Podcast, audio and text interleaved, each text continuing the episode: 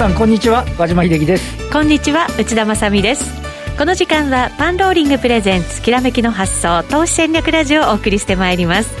この番組はパンローリングチャンネル YouTube ライブでもお楽しみいただけます。YouTube ライブは番組ホームページからご覧ください。さて現在日経平均株価は2万9000飛んで54円48銭。えちょっと変わりまして今122円飛び5000安となっています。2万9000円ちょっとなんか試してる感じもねありますけど。安いところ2万9009円ですからね。そうなんですよ。今日はあの外部環境がね比較的あの良好で朝方はね上昇して始まったんですけど、えー、なんか昼過ぎからなんか力足らずみたいな感じになってふにゃふにゃしちゃってますよね。そうですね。トピックスの方が下げ率が大きくて、はい、マイナス0.75%下げてるということですからなんとなく全体相場もじわっという、うん、そうですね。今日はバリュー株もちょっと調整気味みたいな感じですよね、うん、はいさあそれでは今日のゲストご紹介しましょう。成田博之さんです。こんにちは、はい、こんにちは。よろしくお願いします。ご無沙汰してます、そうですね。こちらの番組ではなんですよね、はい、はい、成田さんはえっ、ー、と違う番組の方でもね、ね、コメンテーターされてます、はい、えっ、ー、と毎週水曜日に放送中の午後2時45分からの賢者のマーケットインサイトという番組でナビゲーターされております、今日このあとその番組の話もね少しいただきながら進めていきたいと思います、はい、よろしくお願いします。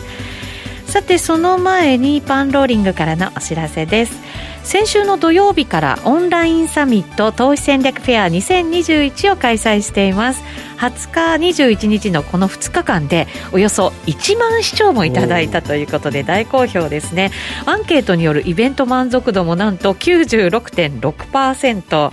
ちょっと見るつもりが結局パソコンから離れられなくなりましたという声も届いているそうです。うん、成田さんも出られたということですが盛り上がったそうですね。そうですね。うん、僕の前はバカラさんで、はい、で終わった後にバカラさんと話して、はいオフ会がないのが寂しいなと言いながら関西に帰ってました。そうですよね。で、喋ってるうちに石原さんが登場して喋りづらくなったっていう。なるほど。もうその出演陣聞くだけでも、為替から始まってね、はい、外国もあり、日本株もありみたいなね、本当に情報満載のオンラインサミットとなっています。えそのオンラインサミットですが、今週28日日曜日が19時から、竹蔵さんの50億稼いだ男のこれからのテーマ株、えそれに続けてですね、トレーダー海部さんの IQ162 のメンサ会員が教える FX 自動売買の基礎と実践を配信する予定となっています。ぜひご視聴ください。また、えー、先日の講演につきましては、多くのアーカイブ配信のお問い合わせをいただいているということで、ご案内できるように現在準備中となっておりますので、もう少々お待ちください。近日近日中に、えー、投資戦略フェアエキスポ先行案内にお申し込みの方にご案内させていただきますので、登録がまだという方は、ぜひ番組ホームページからお申し込みいただければと思います。さあ、それでは番組進めていきましょう。この番組は、投資専門出版社として投資戦略フェアを主催するパンローリングの提供でお送りします。それではまずは和島さんに今日の株式相場について分析いただきます。そうですね。はい、あの、まあ、昨晩のニューヨークの株式市場は、あの、ある程度、こう、テクノロジーの方をね、うん、中心に押し目買いが入ったっていうような形になっていたので、はい。で、まあ、ちょっとあの、えー、テクニカル的な要因からすると、あの、日本でいうと、日本銀行、日銀の、あの、点検っていうのが先週の金曜日にあって、はい、えー、ETF に関して言うと、日経平均型はもう買いませんと。いう話になって、あの、その午後からですね、あの、ファーストリテイリングをはじめとした、いわゆる寄与度の高い銘柄が下げて、まあ、ちょっと昨日もまだめまいがするぐらいふらついてたっていうようなところだったですよね、ね、あの下げ率見ちゃうと、やっぱりちょっとドキッとしましたけど、ただ、東証一部見ると、はい、えっ、ー、と、値上がり銘柄数のが多かったので、昨日はなんとなく保有銘柄によっては、あ大丈夫だった、自分の銘柄はって思った方もね、ね。多かったと思うんですけど。うん、あのこれトピックスで言うと、本当、1991年5月以来、29年10か月ぶりの2000ポイントっていうね、はい、ところを先週からちょっとつけ始めているということで、日経平均の方は25日線の下なんですけど、うん、トピックスはもうはるか上、うん、全然あの位置関係が変わっていて、ちょっと見る方がちょっとクラクラしちゃうんですよね。確かに、ただ上がってくる場面でもね、そうそう。なんか違うし、全く違う指数だなって感じはね、してましたけど。おっしゃる通りでね、上がっていくときは日経平均っていう個別の指数があってですね、あの、ちょっと別なあの動きだったんですけど、ちょっとその修練のところ、あの、今朝のところで言うと、あの、朝方テクノロジー系がしっかりしてて、ちょっとこのところの、要は日経平均の寄与度の高いところでいうと、東京エレクトロンだとかアドバンテストだったら結構しっかりしてたんで、あちょっとようよう落ち着いてきたかなと思いましたけど、この後場に入ってマイナスになってしまっているっていう部分でいうと、ちょっとまだ、あの、どうなんですかね、これ、あの、来週の月曜日が3月決算ものの、あの、権利付き最終っていうこともあって、はい、まあ、あとは機関投資家が今月末で一応決算なんで、なるほど。でもそのポジションの入れ替えとかもあ、なんかね、あの、売り買いもあって、なんか、あの、方向感定まない。ちょっと、日銀のその ETF の話なんかも、まあ、しょう、あの、期間的ってしょうがないんですけど、結果的には残り2週間とかでああいうことやる、言われるとですね、ちょっといろんな多方面になんか動きが出ちゃってるような感じはします。そうですね。このでも期末終わって、はい、またどうなんでしょうね。買われてくるならば、なんとか耐えようとかって思えるんですけど、うん、その後がね、どうなるのか。ね、あの、これ日経平均型を日銀売るって言ってるわけじゃないんで。そうなんですよ。変わんないんですけどね。そうですね。だから12、今、先週末で15倍近くあったのが、ちょっとずつ低下してきてるんで、まあ、どの程度で修練するかっていうところと、はい、あとあの、今日途中から安くなっちゃってるんですけど、あの、日経ジャスダック平均は昨日まで12連投なんですよね。はい、強かったです。テックが変われ、バリューが変われ、中古型が変われっていう流れ自身は、まあ、そんなに悪くないのかなっていうね、今日は途中からちょっとこれも一服はしてるんですけれども、まあ、ちょっとね、あの、全体落ち着くの、あの、外部環境は結構だいぶ落ち着いてるんですけど、はい、国内要因でちょっと落ち着くのに、ちょっと時間がかかるのかなっていう感じにもなってる感じでしょうかね。国内要因だけで動くっていうのも珍しい話ではあるんですけど、ファーストリテイリングが2日間で1万円下げましたからね。はい、ちょっと驚きましたね、はい、はい。これがだから落ち着くのもちょっとかかるかなっていう感じですかね、うん、そうするとね。はい。はい。えー、それでは今日のゲスト、成田博之さんにこの後のコーナーでじっくりお話しいただきます。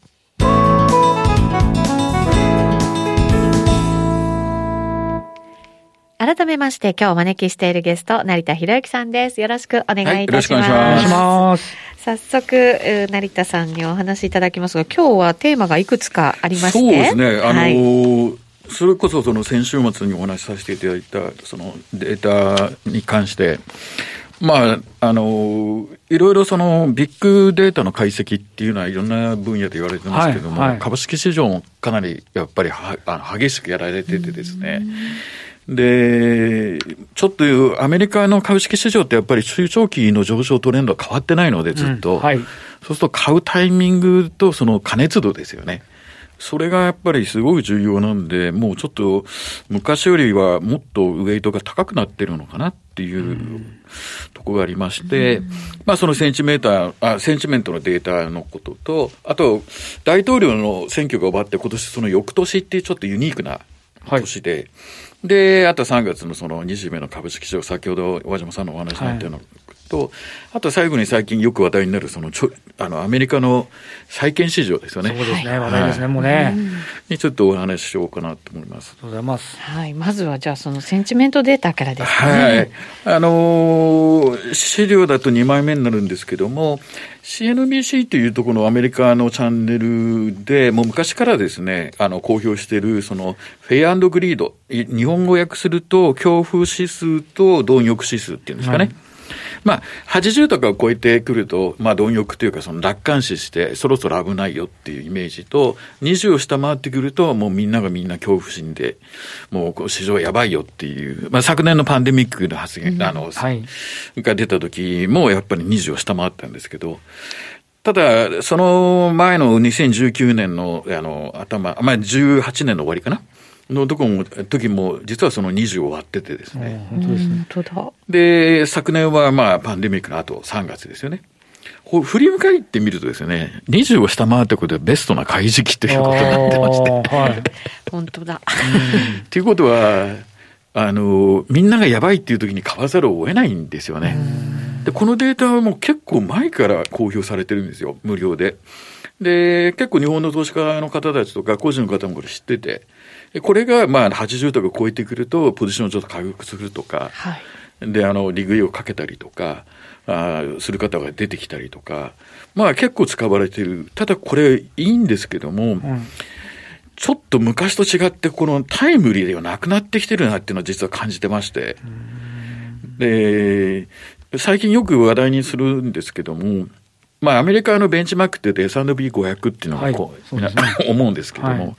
ただですね、やっぱりこの10年以上振り返るとですね、ナスダックは絶対的にリードしちゃってるんですよ。ああ、 GAFAの部分ですかね。ということは、はい、すり替えないとダメだと。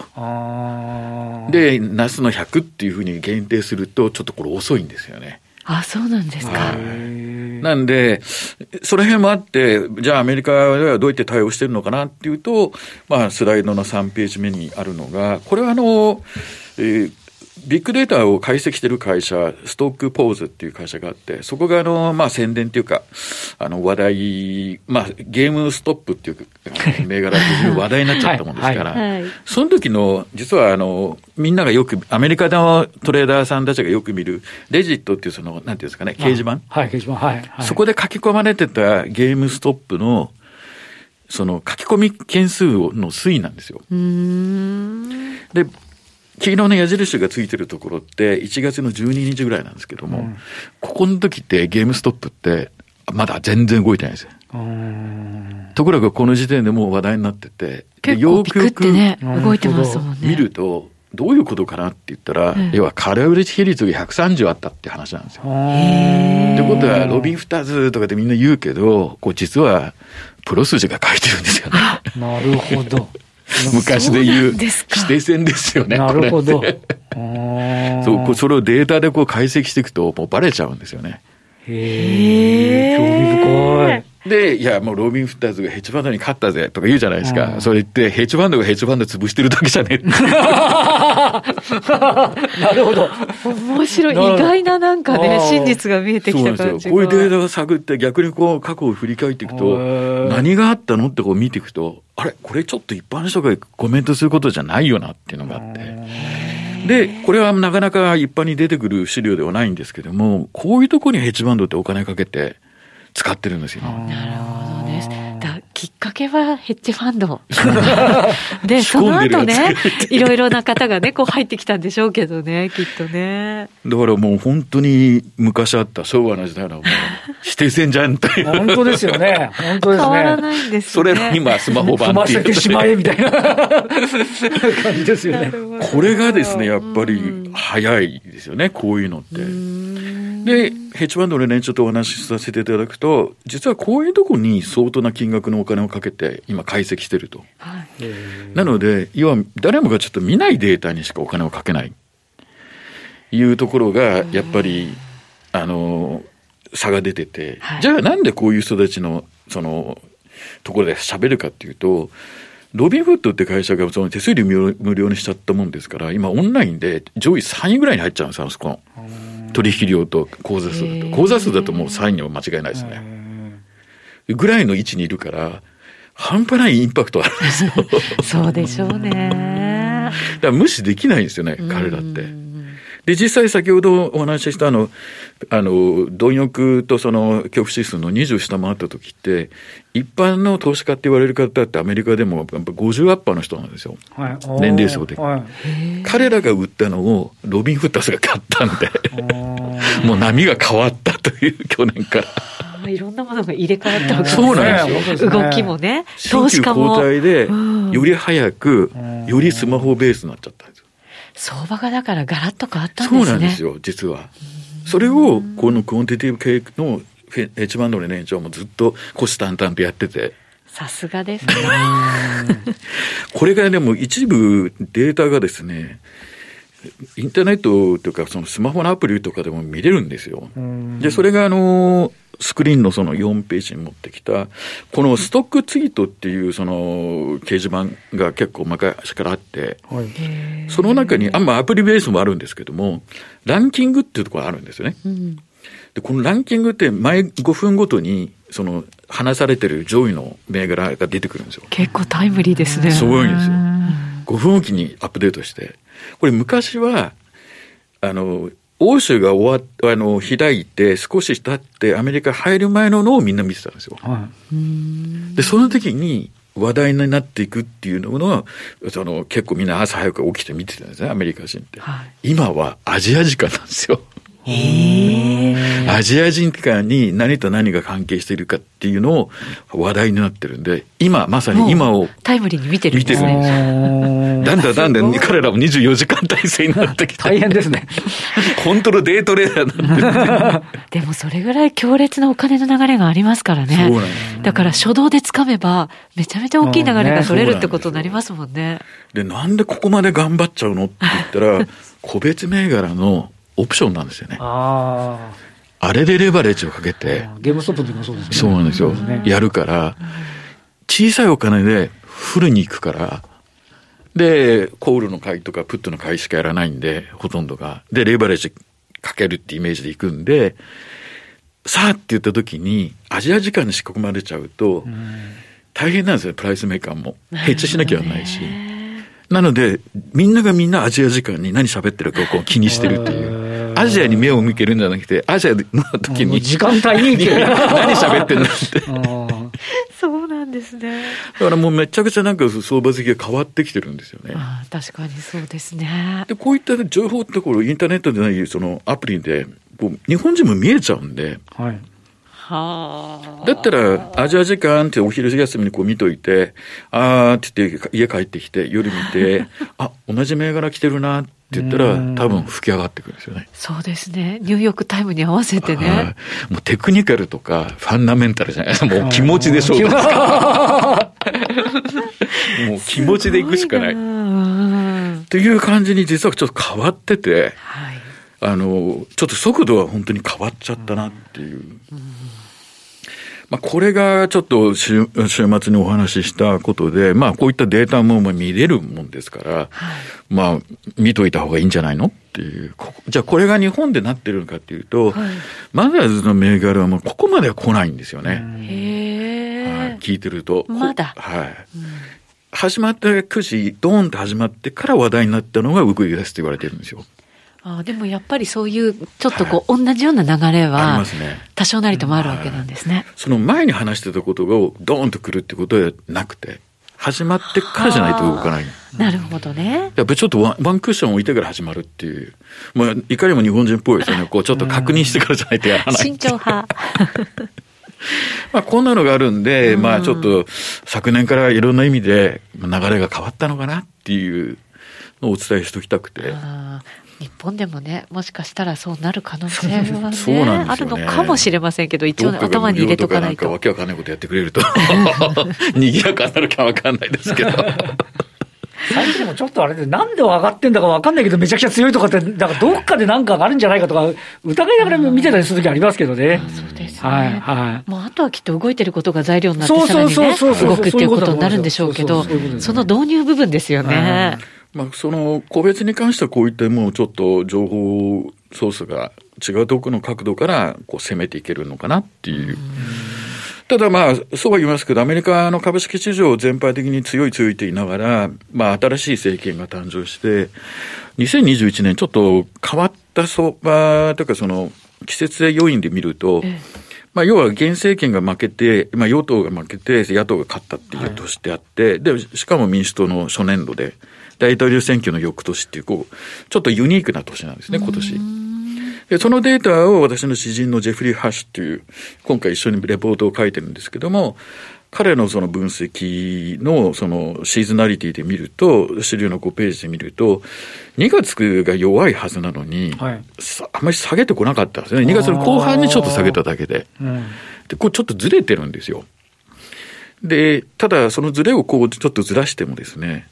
3月の後半からやっぱりまた上がっていっていくんですよね。ということは、ちょっと今弱い感じじゃないですか。ナスダックも先行して下げてるけど、はいでねも、振り返ると、もう1ヶ月はやっぱり行きそうだっていうのが、過去のデータを2000、えー、1400、えー、すみません、1949年からのデータをずっと舐めていくと、やっぱりそういう傾向で、もう終わったかなってみんな思ってる節があるのに、過去のそのデータを振り返ると、意外と3月から3月後半から4月にかけては強いんですよね。ほう。1か月ずれる感じですかね。そうなんですよね。で、その先がちょっといろいろこう出て、違いが出てくるっていう感じなんですよね。はい。やっぱりその、共和党が敗れて、で、新たなあの民主党政権になったとかっていう年のデータだけ拾っていくと、ちょうどこの資料の一番下の赤い線ですかね、あの、はい、ですかね、ね、なってくると、